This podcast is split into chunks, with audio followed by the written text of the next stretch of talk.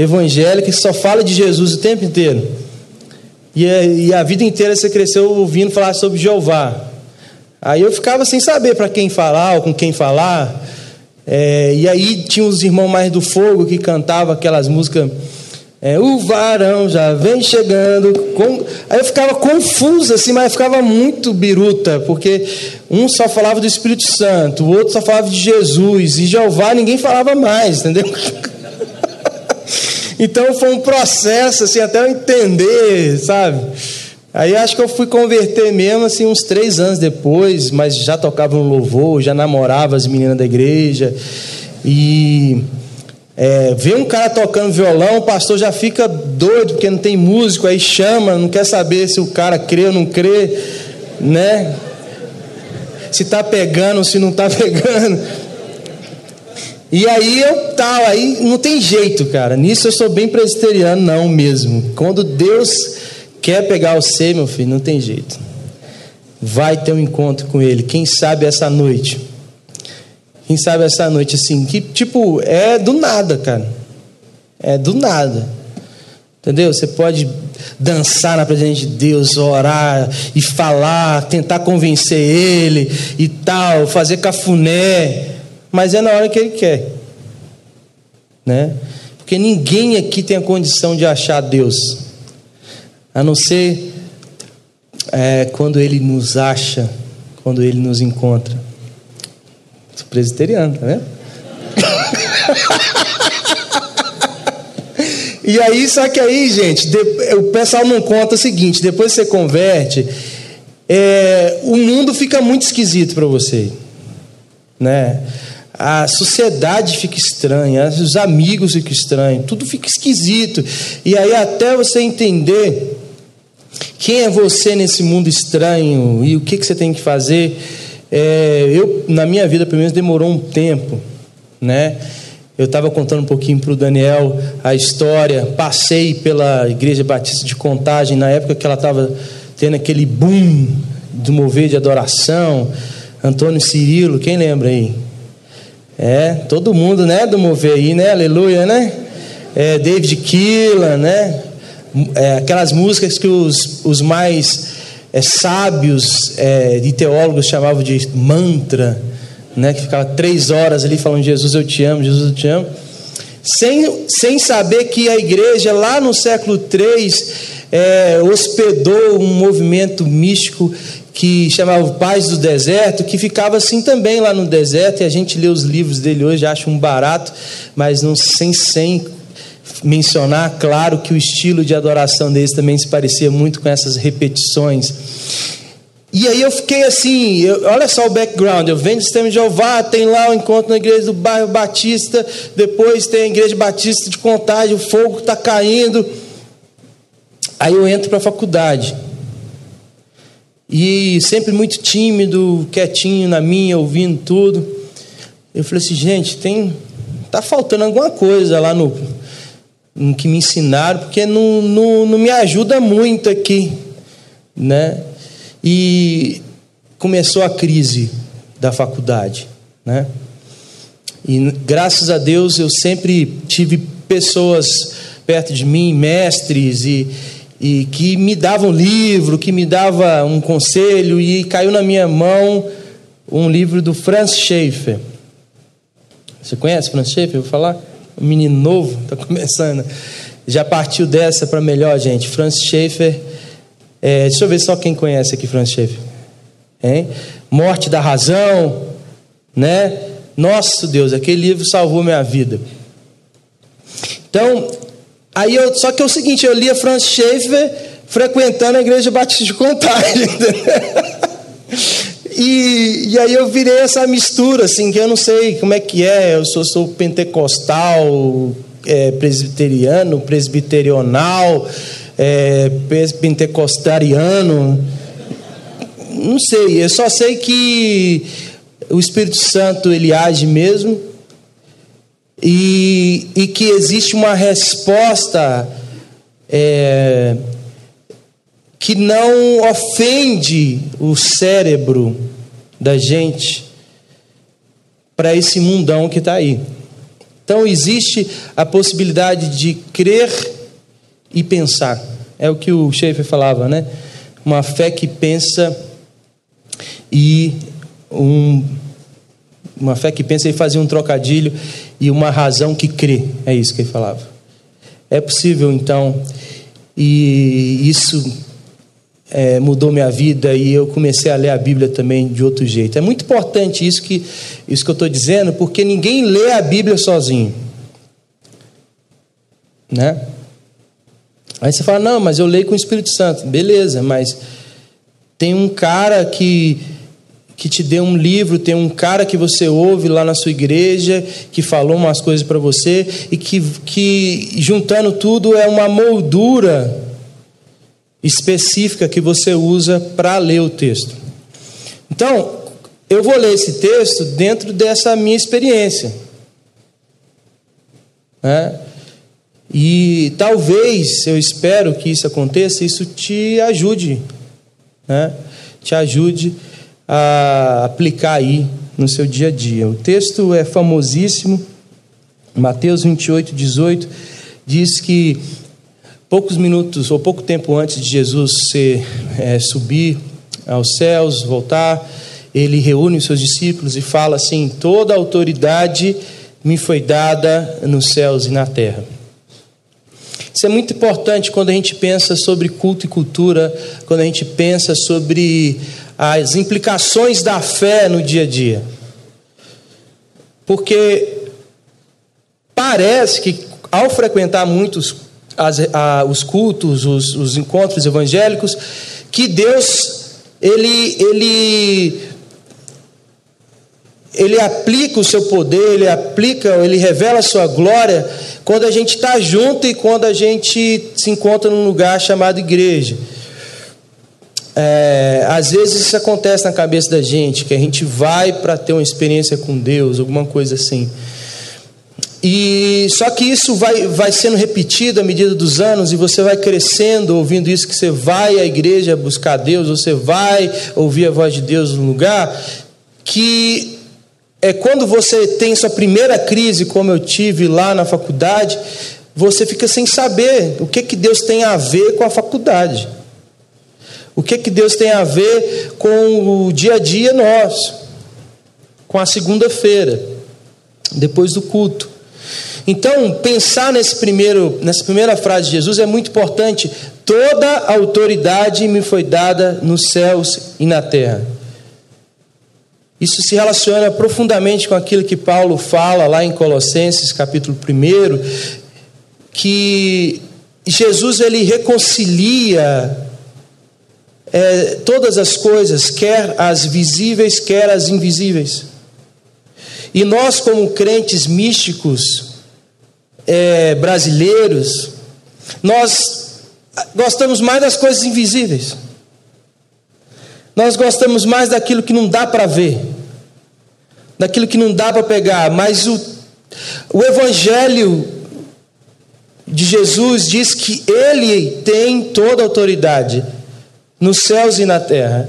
Ele reconcilia as coisas visíveis e invisíveis. Tudo foi feito por Ele, por causa dele e para Ele, para em tudo ter a primazia. O texto de Colossenses diz.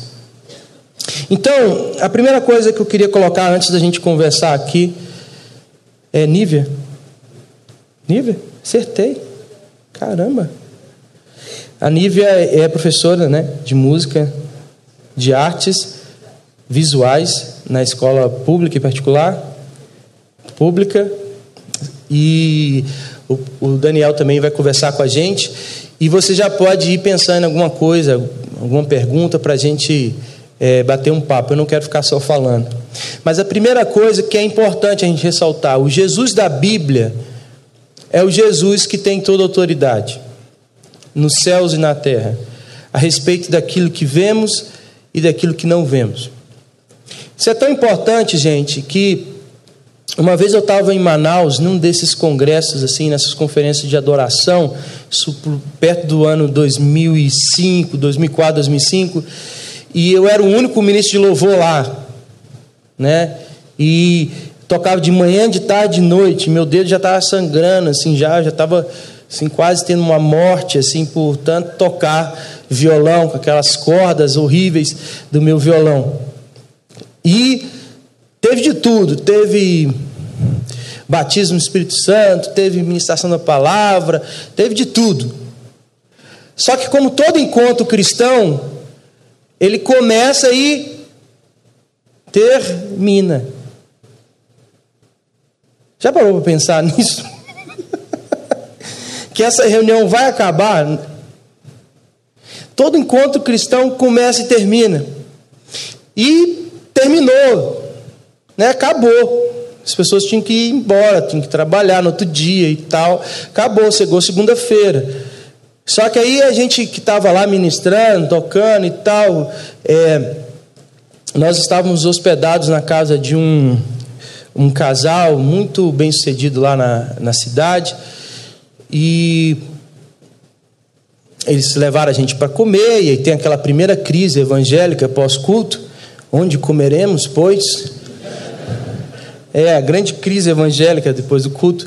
É, vamos comer aonde? Aí fica três horas ali e vai comer no cachorro quente mesmo, que é um que está aberta e tal. Hum. E o mais engraçado é que faz aquelas mesas enormes, né? Junta, junta, junta, junta. E você só conversa com duas ou três pessoas que estão na sua frente, né? Aí fica, faz o garçom pegar as mesas, juntar. Enfim, aconteceu tudo isso como acontece todo domingo. e comemos e começou a bater aquela depressão, né? É, cansaço, sono, final de uma conferência. E aí fomos para casa. E essa cena nunca mais saiu da minha cabeça, porque a dona da casa estava logo na minha frente, eu, depois dela e a turma atrás, e ela foi abrir a porta, colocou a mão na maçaneta assim, colocou a chave lá, virou e deu uma suspirada assim que nunca mais saiu da minha cabeça. Ela fez assim. Voltar para a vida real, né? Gente, que negócio mexeu tanto comigo que eu fiquei assim. Eu entrei assim, fui dormir, fiquei pensando ali na cama, o que, é, que, que é realidade para ela? O que, que é o real para ela? Será, será que aquilo que a gente viveu lá é tipo Nárnia? É tipo que a gente entrou dentro do guarda-roupa e viu duendes, viu unicórnios, viu. E, e voltamos, fechamos o guarda-roupa. Será que a fé carismática ou não carismática, ela é uma grande de uma fantasia e é bom porque aí a gente tá tá meio cansado desse mundo, aí você vai lá, viaja e tal, isso aqui, aí volta para a realidade. Ou, tipo assim, realidade para ela é uma coisa muito ruim. Muito ruim, cara. Porque ela deu uma suspirada e falou assim: Meu Deus do céu, voltar para essa realidade. E aí eu comecei a ler mais intencionalmente, mais intensamente a Bíblia, é, buscando quebrar, assim, lá no meu coração, algum resquício dessa esquizofrenia que faz com que a nossa fé não seja aplicável ou aplicada. E um, um certo escritor, teólogo, historiador chamado Rusto Gonzalez, ele tem um livro chamado é, Evangelho, é, Culto e Cultura, negócio assim.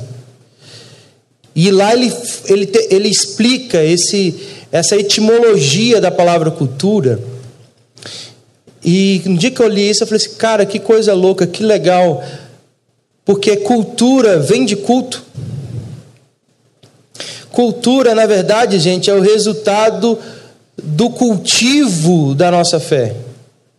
É de como nos cultivamos na vida, no dia a dia, a nossa fé. Cultura não tem a ver com a pessoa ser culta, saber francês, inglês, espanhol e ao cinema mais underground do mundo. Não, é o jeito de ser gente. O Rubem Alves falava isso. Cultura é jeito de ser gente. E qual que é o nosso jeito de ser gente? Qual que é o jeito evangélico de ser gente? Qual que é o jeito do seguidor de Jesus ser gente? Como que isso é materializado? Como isso ganha forma, ganha gesto? Eu acho que é impossível responder essa pergunta sem ter em vista que o Jesus que nos salvou é esse que reconcilia todas as coisas, visíveis e invisíveis, que tem poder, tem autoridade, é, tanto no céu quanto na terra. O texto continua dizendo: Toda autoridade me foi dada nos céus e na terra, e de, portanto, fazei discípulos de todas as nações. O evangelho é punk, gente. Porque se fosse só para a tribo que a gente curte, ia ser moleza, né? Só na língua que a gente gosta, ia ser fácil. Mas o evangelho é para todo mundo, todas as nações.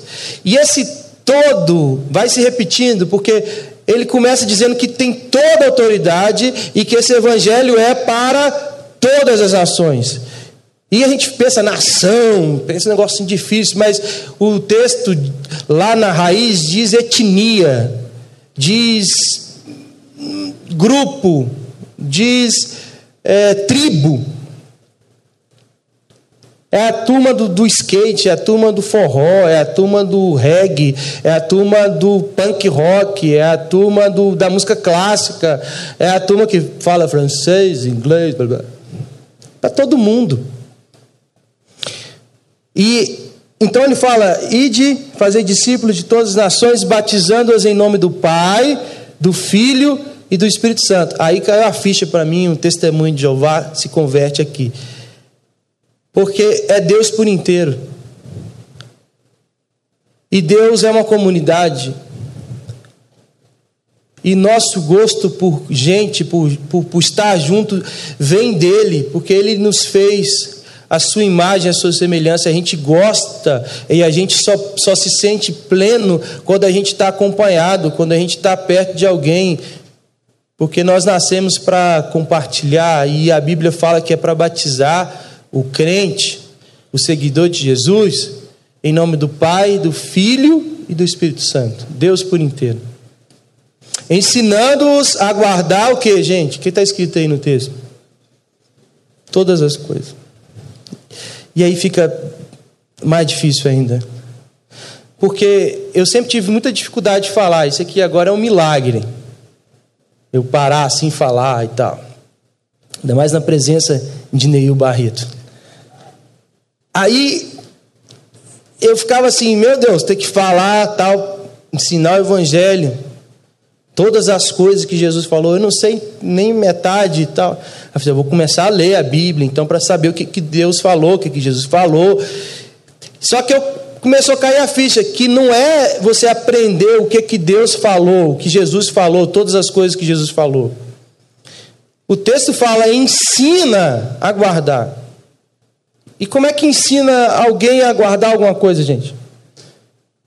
É pondo para dentro primeiro é guardando primeiro, é jogando lá no terreno mais escondido que é o seu coração e esperar isso brotar, esperar isso virar gesto, virar comportamento, virar atitude.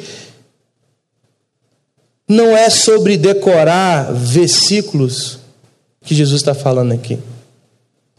Porque isso seria fácil. O cara que tem boa memória e boa retórica entrava para o céu rapidão, nem pagava pedágio. Agora pensa num cara tímido, ou num cara que é gago, ou um cara que não tem boa memória, o um cara que é analfabeto, sei lá. Fiquei imaginando isso. Não é sobre é, boa memória, não é sobre boa retórica, não é sobre ter um bom discurso calibrado, saber escolher bem as palavras. É sobre fazer aquilo que nós fazemos quando queremos ensinar alguma coisa para os nossos filhos. Porque se você fala para ele assim, não joga essa meia no chão, guarda na gaveta. E o filho vê você fazendo isso um dia, jogando a sua meia no chão, no meio da sala. Acabou. Acabou o ensinamento.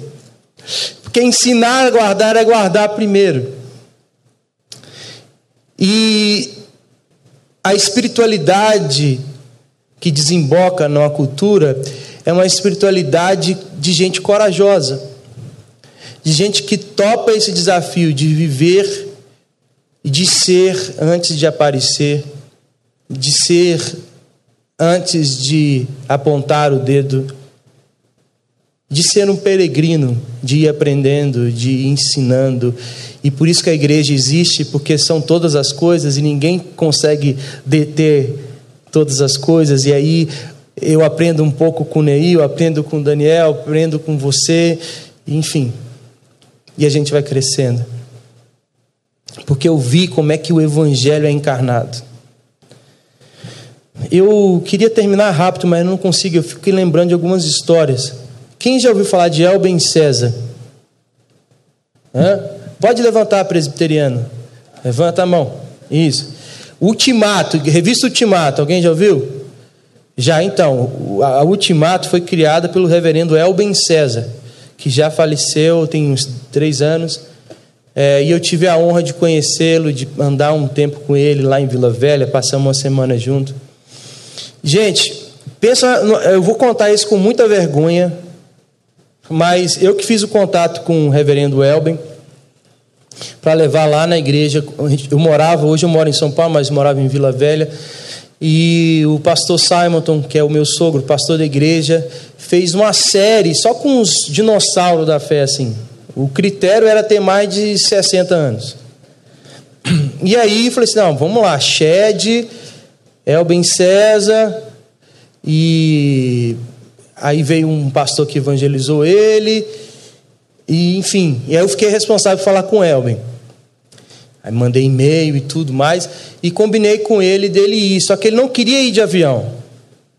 Ele morava em Viçosa, no interior de Minas. Ele falou assim: não, eu pego um ônibus, é muito melhor, muito melhor. Eu falei, ah, beleza. Aí ele falou comigo assim: quando eu chegar lá, só me passa o endereço eu, do lugar que eu vou ficar, que eu pego um táxi. Aí eu, que isso? Jamais. Eu vou pessoalmente buscar o senhor. Aí, tem certeza? É muito cedo. Eu assim, por favor, pastor, deixa eu buscar. E aí ele chegou, no, ele chegaria na segunda-feira, passaria a semana lá, porque ele estava escrevendo aquele livro dele sobre Calvino. E no outro domingo, então, é, ele pregaria lá na missão, lá na igreja. Então, segunda-feira, estava lá, feliz da vida, que eu ia buscar o, o mito, o verdadeiro mito, Elben César. E aí, só que o culto no domingo anterior terminou tardão, aí teve aquela coisa toda que eu já falei para vocês, sair para comer, blá, blá, blá, blá, blá.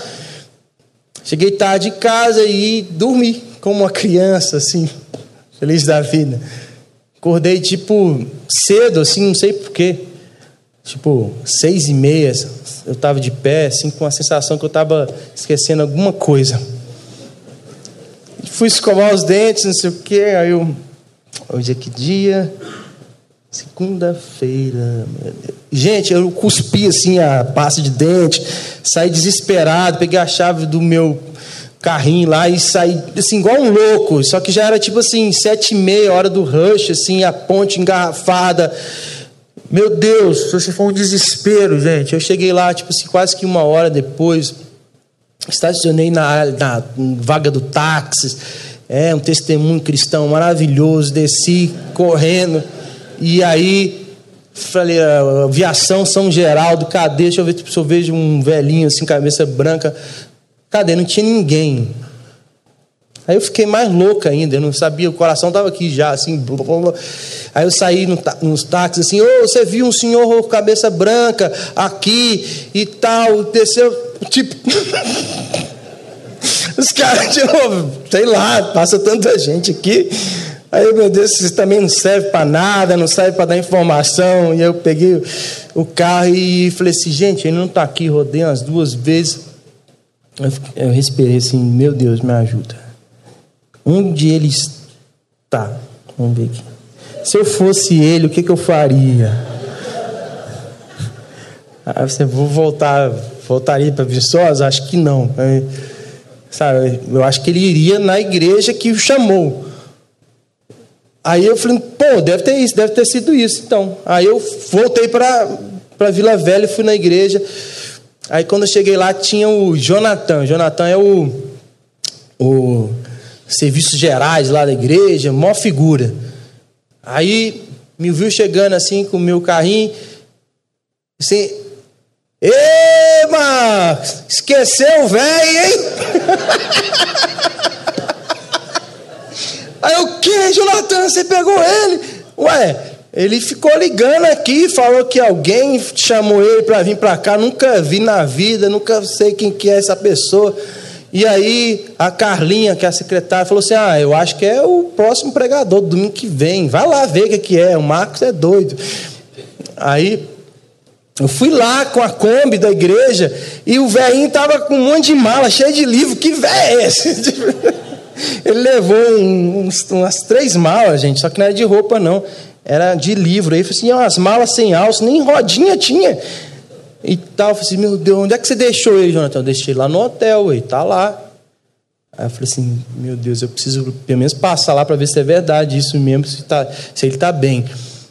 Aí eu assim, assim, gente, porque tem uma coisa que eu detesto na vida, ou detestava até então, é, de, é que alguém me faça esperar. Você marcou um horário, aí você, pô, né? Vamos lá, busca lá, por favor, né, no horário. Depois disso, eu, eu, eu posso esperar, gente, a eternidade, que eu não vou ficar nervoso. Porque eu cheguei no hotel aí, já assim, sendo curado, né? Aí eu falei pro recepcionista, é, oh, tem um senhor chamado Elben César que está aqui, hospedado dele. Já, já, peraí. O seu Elben? Não, não, não, é, eu só quero saber se ele estava aqui. Ele tá, ah, tá, já, já tá descendo? Tá bom. Aí, ele já está descendo, senhor? Aí eu, não, não era isso, era só para saber. Que... Aí, gente, eu tô lá esperando. Aí demorou, demorou. Aí minha cabeça ruim, ó. Falei assim, ele está pagando, ele está ele tá fazendo eu pagar, ele está devolvendo a mesma moeda. Olha só a cabeça de pecador. Gente, mas nesse dia eu aprendi o que é perdão. Aparece Elben César conversando com um cara que ele conhecia no elevador. Tá falando e com. É, tem que segurar para não chorar. Ele tava com, com um monte de revista Ultimato, dois livros e três latas de doce de leite assim que ele veio de Viçosa e Viçosa é conhecido mundialmente por causa do doce de leite. Aí ele me viu e eu com a vergonha, eu estava assim, eu, reverendo Elben. Aí ele, Marcos, que bom que você veio. Ó, oh, eu trouxe esse doce de leite aqui é para você, esse aqui é para o Simonton, esse aqui é para o Shed, que ia vir na outra semana. E essas revistas também são e eu fiquei assim, gente, paralisado. E eu falei assim: me perdoa, reverendo, isso nunca aconteceu comigo. Eu deixei o senhor lá. E ele, por favor, não vamos tocar mais nesse assunto. Que passou, passou. Aí eu falei assim: mas, filho, que passou, passou. Toma o doce de leite.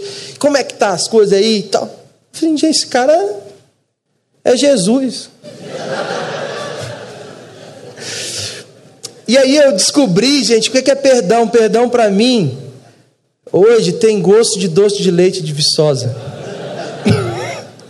Você está entendendo o que é guardar, guardar o, o que Jesus fala?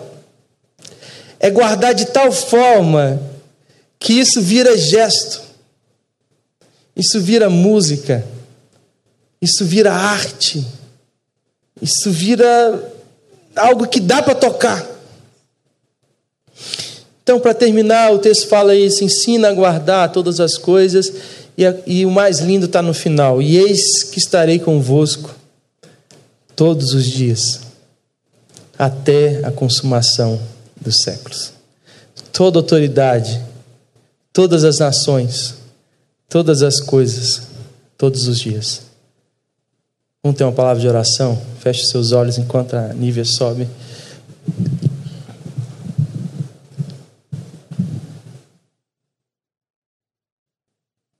Quem quiser pode se levantar e fazer uma oração, fique bem à vontade.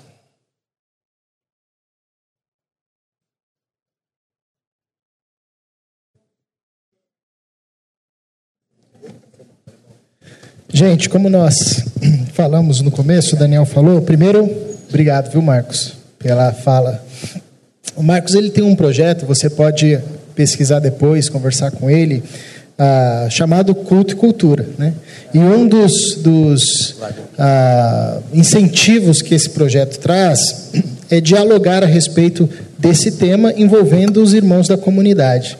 Então, o Marcos está aqui, o Daniel também, e a Nívia, que é membro aqui da nossa igreja, caminha com a gente e trabalha, ah, é formada na área de artes e educação, mestre, é, trabalha nessa área também, no município e no estado, também vai juntar aqui com, a, com essa turma ah, para responder algumas perguntas. Nós recebemos boas perguntas, infelizmente não vai dar para ler todas, mas eu vou mandar para o Daniel depois, ele responde uma por uma, tá? Já que, já que eu estou indo embora, ele faz esse trabalho. É, e uma, primeiro uma rodada rápida aqui, tipo programa da Xuxa, né? É, Marcos, Nívia e Daniel, o que que mais te encanta no universo da arte e o que que mais te encanta na cultura brasileira? O que que mais te encanta no universo da arte e o que que mais te encanta na cultura brasileira? Receber honras. É... Sobre a arte, eu acredito que o que mais me encanta é pelo olhar, o olhar da experiência. É um pedagogo e artista, Jorge La Roça, ele fala de experiência do lugar que, que não é só aquilo que passa pela gente, mas o que nos toca e que nos atravessa. E eu gosto de olhar para a arte como esse, essa possibilidade de ser atravessado pelo sensível das coisas que estão é, à nossa volta e, para além de um olhar objetivo, perceber o mundo através dos sentidos, né? através da estética. Eu acho que isso me encanta e de ampliar repertório, né? Acho que isso também me levou à educação, né? Essa possibilidade de olhar para a arte como ampliação de repertório, né? E a cultura brasileira é, é, o Marcos falou um pouquinho sobre, sobre a cultura né, desse lugar e eu costumo falar com os alunos que a cultura é esse lugar que nos faz ser iguais e diferentes ao mesmo tempo, né? E o que me encanta na cultura brasileira são as diversas possibilidades, né? E significações de cada de cada lugar, de cada povo e que a gente é, consome no, no conhecimento de cada uma delas. Acho que é isso. Muito bom. Eu, eu é, quero responder essa pergunta dando dois exemplos, né? Então, assim, na música é, me encanta muito a canção, né? Eu lido com a canção o tempo inteiro. Ah, então, ouvir o, o trabalho do Milton Nascimento, sempre me emociona, do Elomar Figueira de Melo, é sempre muito, muito forte ouvi-los é, para falar da, do repertório é, brazuca, né? É, e eu tô com ela, tô com a Nívia nisso. Assim, o que mais me encanta e o que torna o Brasil único é justamente que não existe um Brasil, né? São Brasis e o que mais me encanta no Brasil é poder ver, é, e hoje mais claramente, de forma mais materializada, a expressão é, na arte, na música, na, no jeito de escrever daquele que segue Jesus. Acho que a minha, minha busca é, é tentar ver sempre, não o diabo na cultura, mas ver onde é que está Deus no meio desse caldeirão. Bem, eu só quero é, explicar que eu estou aqui na cota, né? Que eu sou o único que não sou artista. eu vou falar pela cota de Daniel, pastores. Daniel toca então... muito bem violão, David Keelan, repertório completo. Então eu vou falar como apreciador, certo? É, eu acho que o que mais me encanta na arte é, é o fato dela não ser. É, dela não ser passível de uma avaliação só, né? A capacidade que a gente tem de olhar para uma mesma produção artística de qualquer natureza e fazer N leituras, infinitas leituras, né? E não só pessoas diferentes, uma mesma pessoa às vezes se, é, se depara né? com, uma, com uma expressão artística e faz leituras diferentes de acordo com o momento que ela está vivendo. Então acho isso uma coisa assim encantadora na arte. E no que diz respeito à, à cultura brasileira, acho que a capacidade que a gente tem de fazer é, arte e beleza é, de, um, de um solo tão sofrido, eu acho que isso é uma das coisas mais impressionantes para mim é, na cultura brasileira, né? No meio de uma gente tão sofrida, a gente conseguir e de uma história, de muita beleza também, mas de muito sofrimento, a gente conseguir fazer, a gente, não, os artistas, eu estou na cota, é, conseguirem fazer, fazer emergir coisas tão, tão lindas, né? Bacana. Pegando o gancho é, dessa perspectiva da cultura, tem duas perguntas aqui que eu vou tentar mesclar. Uma é, e aí vocês vão respondendo aí, quem quiser é, responder. Por que, que a igreja tem tanto medo da cultura e tem um, um, processo histórico numa tentativa de proteger o evangelho da cultura, às vezes é até um termo usado, né? Ah, e a, a, outra pergunta que também caminha nesse sentido é que há uma separação dos cristãos em relação à cultura, né, uma suposta separação ou afastamento, que gera uma impressão de que o evangélico é um sujeito sem cultura, feio, sem graça, triste, atrasado, ah, e, e essa caricatura evangélica é sempre tratada de uma forma assim anacrônica, né? fora do seu tempo, fora do seu mundo, fora do seu contexto. Então são essas duas perguntas e, irmão, queremos ouvi-los. É. Posso? Duas palavras aí, né? Atrasado. A gente tem a impressão de que a gente sempre está copiando aquilo que foi copiado da cópia que chegou no Brasil, né? Então é, é um delay muito grande. Isso é verdade, em grande medida. Outra palavra é separado, né, da cultura, né? A cultura, ela, em muitos contextos, ela, é, ela é tida como uma inimiga, mas cultura no sentido de um sistema, de uma leitura de mundo diferente da sua, né? Porque é, especialmente a cultura enquanto expressão artística. Porque o grande é, problema que a igreja tem quando se fala de cultura é que é, ela, ela realmente quer se afastar, quer se diferenciar, muito por causa de uma visão de Cristo como aquele que é contra a cultura, né? que, que está para dizer não para a cultura e fazer de outro jeito.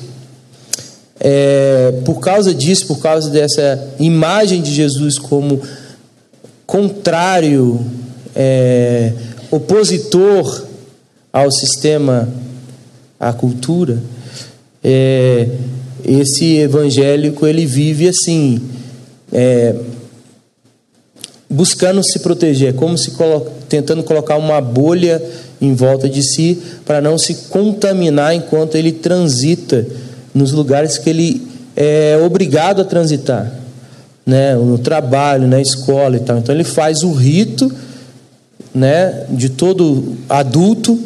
Então ele cresce, ele estuda, ele trabalha, ele tira férias na Disney, ele vai, tal. Mas ele está o tempo inteiro falando assim: é, Jesus não gosta desse mundo, não. Né? Mas nem todo mundo é assim, entendeu? Tem algumas é, tradições que já acham o contrário, que Jesus ele é a realização dos anseios da cultura, né?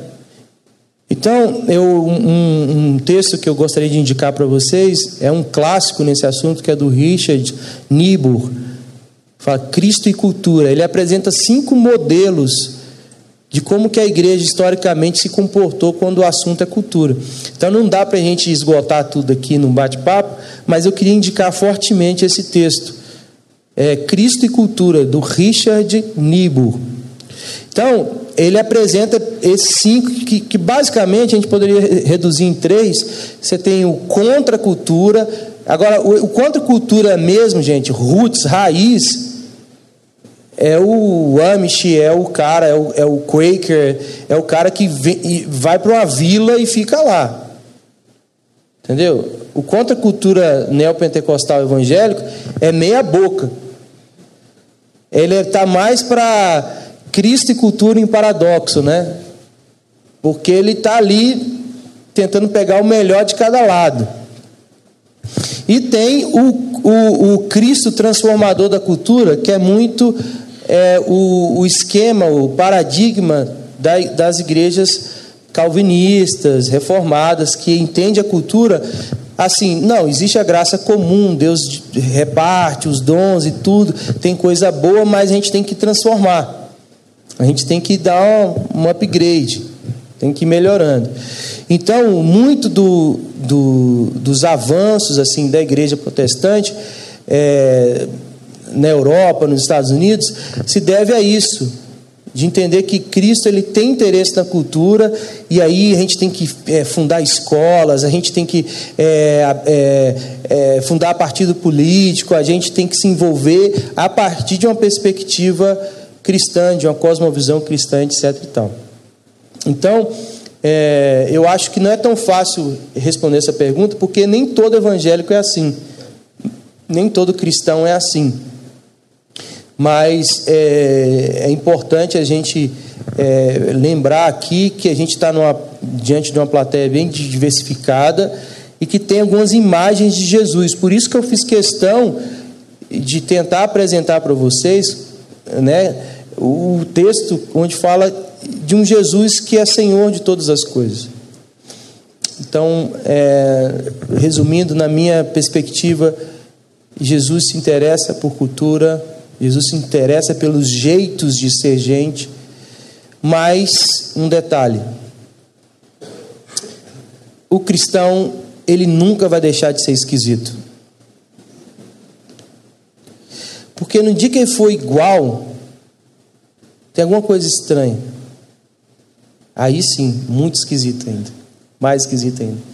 Então, tem um negócio da música chamado trítono. Né? A menina balançou a cabeça ali que ela conhece de música, trítono. Trítono é aquela parada que rola quando tem um acorde assim dissonante, sabe? Dizem a história que o é, diz a história que o pai do Wagner, aquele compositor, acordava ele assim: Pam, pararam, pam. E o filho, que tinha ouvido absoluto, ficava desesperado e, que, e levantava da cama ia lá e terminava. Pam, pam.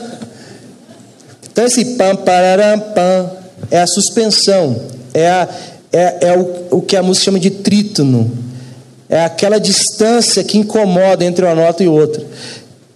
O evangelho, ele tem esse trítono. Ele tem esse incômodo. Ele não resolve, Jesus não volta.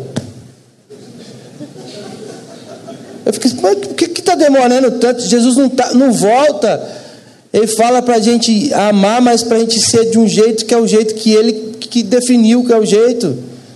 Então, tipo assim, a gente não pode comprar qualquer ideologia, qualquer movimento, achando que a gente está amando o mundo, porque tem que amar do jeito que ele falou que é para amar. Aí você fica assim, meu Deus, mas como é que é e tal. Então, rola essa tensão.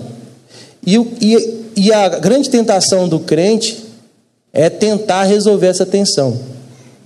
Que ela não resolve, gente. Não resolve. No dia que Jesus voltar, beleza, mas antes um dia que a gente for, não sei como é que é a sua teologia, é... antes disso, antes do final, antes do final, jovem padawan, é... não tem como resolver isso, Entendeu? Então, é, qualquer resposta fácil para essa pergunta não dá para levar para casa, porque é, o Russo Gonzalez fala isso naquele livro dele também. É, é diferente. Nós vivemos aqui como peregrinos, nós somos plenamente brasileiros, pagamos imposto, nós, tal, não sei o que, votamos, mas a gente não é daqui. Olha só que coisa doida. Então, esse trítono para mim acho que é o elemento fundamental e mais importante ah, quando o assunto é cristianismo e cultura. Ok. Dani, Nívia? É, falar só sobre a partir de uma narrativa pessoal, porque assim, ao mesmo tempo que a gente olha para o cristão como tipo, avesso, de repente, é isso. Eu nasci num lar cristão e fui criada na igreja batista. E aí me percebi é, no momento em que tinha que fazer a fatídica decisão do que eu ia seguir para a vida, que em todo esse momento que eu estive na igreja eu fui envolvida por arte, porque eu participava de coral, eu cantava, eu fazia aula de música, eu dançava, eu estava envolvida em decoração e artes visuais. E, e, teve um momento que eu percebi assim, ó, essa é a área de conhecimento que eu tenho, é, que eu tenho prazer e que eu gosto e que foi a igreja que despertou isso em mim. É, apesar de ter tido arte na escola, acho que o momento em que eu olhei para a arte como significação foi dentro da igreja. Então, assim, ao mesmo tempo que há essa, essa distância, a gente também se aproxima muito porque a gente tem, a gente consome arte, a gente faz isso, a gente se utiliza de arte para poder é, adorar a Deus e praticar os nossos ritos. E, e, eu acho que há aquela, assim, depois que me aproximou tanto e depois na faculdade teve aquela coisa de, é, não, isso daqui é do mundo, isso daqui é de Deus. Então, é, essa arte aqui você pode, essa arte aqui você não pode. E até hoje eu vejo isso também, às vezes, dentro da escola. Eu não posso, de repente, entender e ouvir e ver o que é samba, porque isso daqui não está dentro do que é, é, uma cultura cristã. Então, assim, eu acho também que parte também de um lugar que está aí, a gente precisa conhecer, né? A gente sabe que é, tem, a gente nunca vai de repente ser igual. A gente precisa conhecer culturas. E eu acho que isso também é importante e também ressaltar que a igreja também, né, produz e e eu fiz parte disso. É, isso é muito importante que a Nívia está falando, porque quando você assiste The Voice Brasil, assiste aqueles, aqueles negócios lá, é, aí o pessoal vai contar a história. Onde é que todo mundo começou a cantar, gente? Na igreja, cara. Ó, tá tendo agora em São Paulo é, o musical da Rua Azusa, que é feito pela companhia Nissi. Gente, é impressionante a qualidade dos músicos, dos, do, do vocal. É, se você puder, vá lá assistir ou reza o Pai Nosso para eles virem para cá e mas aí, só que olha só que coisa louca. Durante muito tempo nós exportamos os nossos melhores cantores, melhores músicos, melhores artistas, melhores figurinistas, melhores escritores para trabalhar na fábrica de outra ideia de mundo, que não a grande parte não leva em consideração essa experiência que o cara teve com Deus. Mas agora a coisa está virando e é muito importante se a gente é, pensar isso. É, já existem artistas que, tem, que tiveram uma, uma, um encontro com Jesus e que estão buscando viver essa vida com Jesus, mas que não estão só mais trabalhando na companhia de outros ou no projeto de outros artistas que não têm essa mesma cultura. Eles já estão assumindo o protagonismo de criar sua própria arte e de colocá-la no mercado. Isso que é o mais doido. Não no nicho evangélico. Porque acho que a gente teve a fase do gospel, né? Que ainda é muito forte tudo. É, mas agora acho que tem um pós-movimento gospel, que é de uma galera que estava lá no meio da galera, do mundão, né? Que, cara, eu quero falar do meu jeito agora. Eu quero falar do amor com a minha voz. Eu quero falar sobre política com a minha voz. E a minha voz quer dizer a minha experiência de vida. E a minha experiência de vida não tem como eu contar essa experiência sem falar desse encontro doido que eu tive com Jesus. E isso está se transformando numa linguagem é, não religiosa, não dogmática, não evangélica, assim.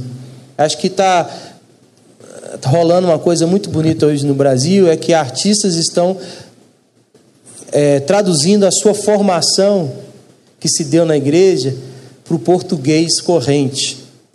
Algumas pessoas falam assim, pô, é isso que você está cantando é bonito e tal. Eu estou cantando as mesmas coisas.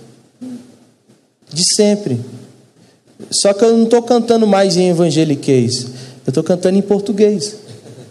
É só isso. Então, eu acho que é muito importante isso que a Nívia falou e de perceber agora que essa galera que foi formada na igreja, que até então servia é, nos projetos aí da música secular, agora está fazendo a sua própria versão. E essa versão, ela é, carrega ali essa experiência. Eu vou falar no meu input pelo olhar da, né, da, da, teologia. É, eu acho que uma das coisas que contribuem para esse olhar do cristão como alguém com menos cultura ou avesso à cultura é, é essa herança que a gente ainda tem de que a fé diz respeito só a uma esfera da nossa vida e não a nossa vida como um todo, né?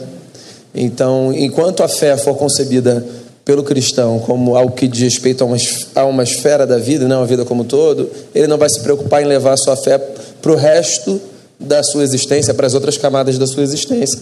E ele vai viver uma fé que diz respeito só à atividade do rito religiosa, né? E eu acho que tem uma outra coisa também, que é que eu acho que está por detrás assim nessa nessa distância que o cristão às vezes guarda da cultura. A cultura ela é dinâmica, né? E nos ensinaram que a fé é estática. E aí a gente tem medo é, de em ter contato com a cultura, como se a gente pudesse se proteger disso, mas tudo bem.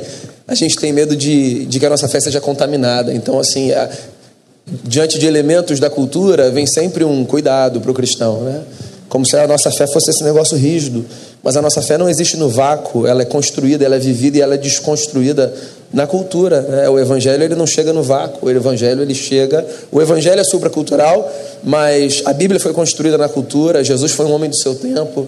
Então, enquanto a gente não mudar alguns paradigmas, eu acho que a, nossa postura vai ser uma postura assim que mantém distância. Né? E a gente perde muito. E o mundo também perde por não ver um testemunho evangélico engajado e preocupado em, em, em ser interferido e também interferir na, na construção da cultura. Né? Amém. Cada resposta aqui vem mais cinco perguntas. Mas então, e aí?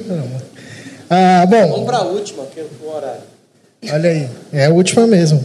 Ah, na verdade, a última era essa, mas tudo bem. Vou, vou inventar uma aqui, brincadeira.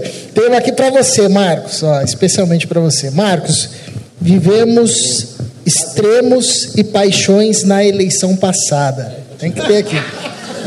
Se você, em quem você votou? Brincadeira, não é isso não.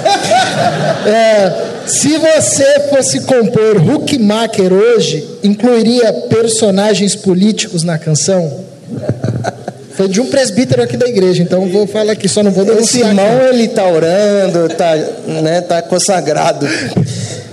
Gente, foi difícil, né? É, mas sobrevivemos. É, acho que a gente teve no nosso meio muitos feridos, né?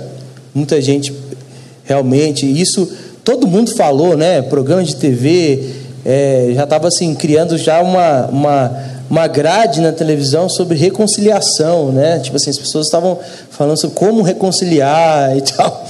A mãe que brigou com o filho, a filha que não sei o que e tal. Então, acho que a gente está nesse pós aí. A gente está descobrindo que é, se envolver politicamente é muito bom, mas ele não é, termina no voto, né?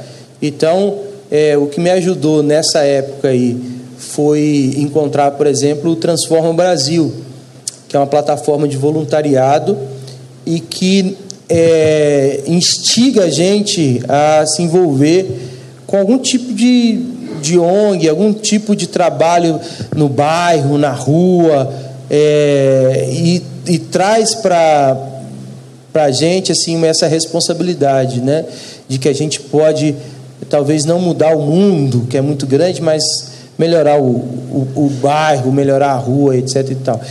e o que me ajudou também foi criar uma microsérie no Twitter chamada Memetrópolis que eu descobri que nós estamos na época dos memes, dos mitos e do mimimi.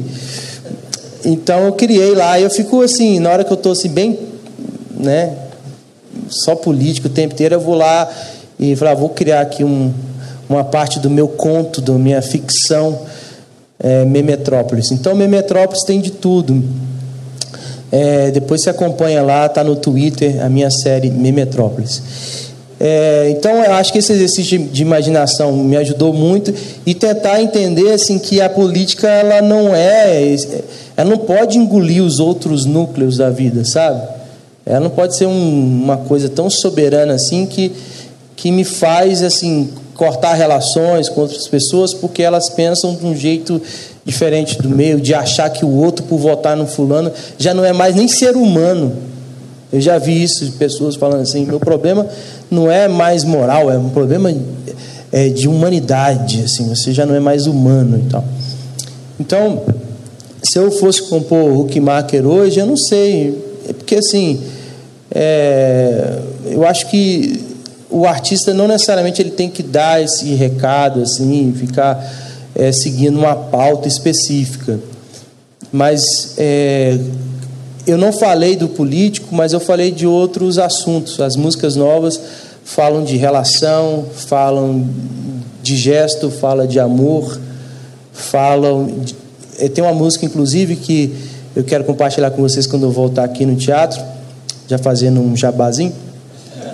Que é assim: quando eu não estou mudando o mundo, eu aproveito que está bom.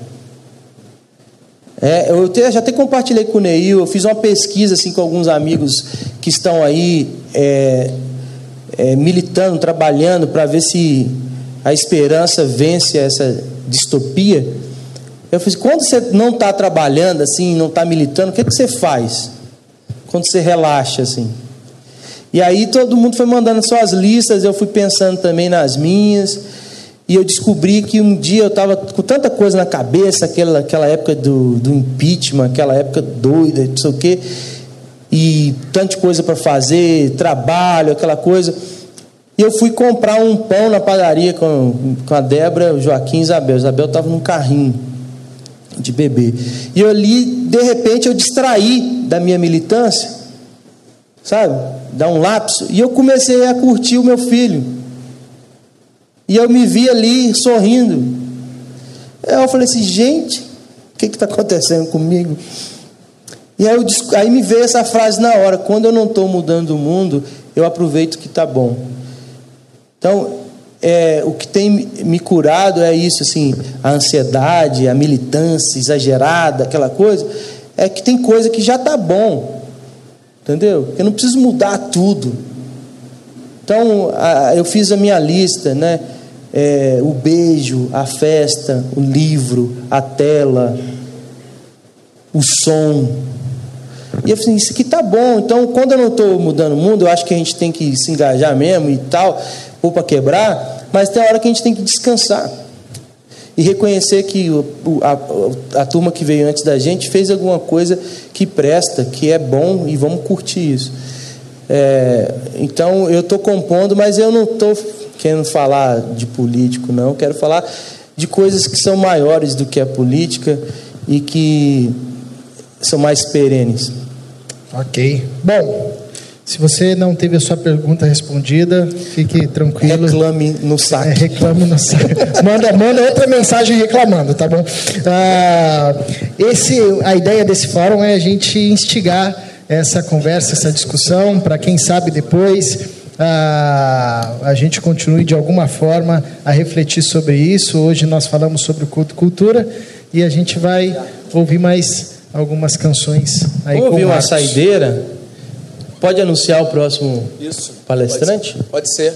Pessoal, você quer anunciar? Vai, vai você. É então, que eu tá gosto dele demais, aí eu queria falar. Gente, dia 27 de março vai ser o nosso, a nossa terceira edição do fórum e a gente vai receber aqui mais um amigo, o Ed, Ed Renekiewicz, que vai falar sobre a dimensão política da fé. Eu queria que você anotasse essa data, dia 27 de março, uma quarta-feira, às 20 horas. O presbítero pode vir fazer a pergunta pro Guarda, Ed. Ed, guarda essa pergunta aí pro Pelo Ed. amor de Deus. Dia 27, vai ser uma quarta-feira, sempre quarta-feira, às 20 horas, aqui na igreja, tá bom? Então eu já queria agradecer a sua presença, dizer que é muito bom ter você com a gente. A gente não vai acabar agora, Marcos ainda vai cantar. Depois o Caleb fecha quando a gente acabar com uma oração, pode ser? Tá. Marquinhos, Vamos tá ficar de contigo. pé, vocês já cansaram de ficar sentado. Vou terminar então com o Bookmaker, para gente falar dessa cidade dos homens aí. Quem não me conhecia, muito prazer, obrigado pelo convite, está aqui. É, Lembrem-se de orar por mim se você gosta de orar. É, Débora, Joaquim, Isabel. Tem CD e, e livro lá fora, mas eu faço um combinado: é o seguinte, que é, tem valor, mas não tem preço. Então, é, você vai lá, pega, dá para alguém ou leva para sua casa. É, tem muito valor, são histórias, são canções, são experiências. Não é material, então não tem material ali fora, porque material é aquele negócio que você compra na papelaria. Ali é isso, é música, é arte e fica à vontade de passar lá. Eu vou ficar mais é, por aqui conversando com os amigos. O Márcio Jorge está aqui, veio lá do fim do mundo, né? A Adélia e todo mundo ali. Obrigado, Senhor, porque uma vez o Verbo se fez carne, se aculturou, entrou na história e nos revelou que o culto mais belo sonhado pela Trindade é a vida. Obrigado, porque ao longo da história, mesmo quando nós rompemos contigo e nos perdemos no nosso culto, na nossa cultura, o Senhor vem ao nosso encontro e nos resgata. Obrigado porque o Senhor levanta homens e mulheres para nos lembrar que tudo que o Senhor fez é bom e que tudo que o Senhor fez só cumpre sentido quando é devotado a Ti, quando é devotado à vida, quando é devotado ao amor, ao próximo. Obrigado, Senhor, por nos lembrar mais uma vez nessa noite essa verdade. Que o nosso coração frutifique essa semente, essa semente que faz com que a gente viva a vida como um culto, prestando culto a Ti a todo instante, no nosso acordar, no nosso produzir, no nosso pensar, no nosso falar, aonde estivermos, em casa, no trabalho, na igreja, compreendendo que tudo que temos e tudo que somos deve ser usado para a Tua glória, para a manifestação do, do amor do Senhor na nossa vida e na vida do nosso próximo. Em Cristo Jesus, nos guarda ao longo dessa semana, nos dê uma boa noite de descanso. Obrigado por cada um que esteve aqui e que a tua palavra semeada nessa noite frutifique no nosso coração para a tua glória em Cristo Jesus. Amém. Obrigado, Deus os abençoe. Boa noite a todos.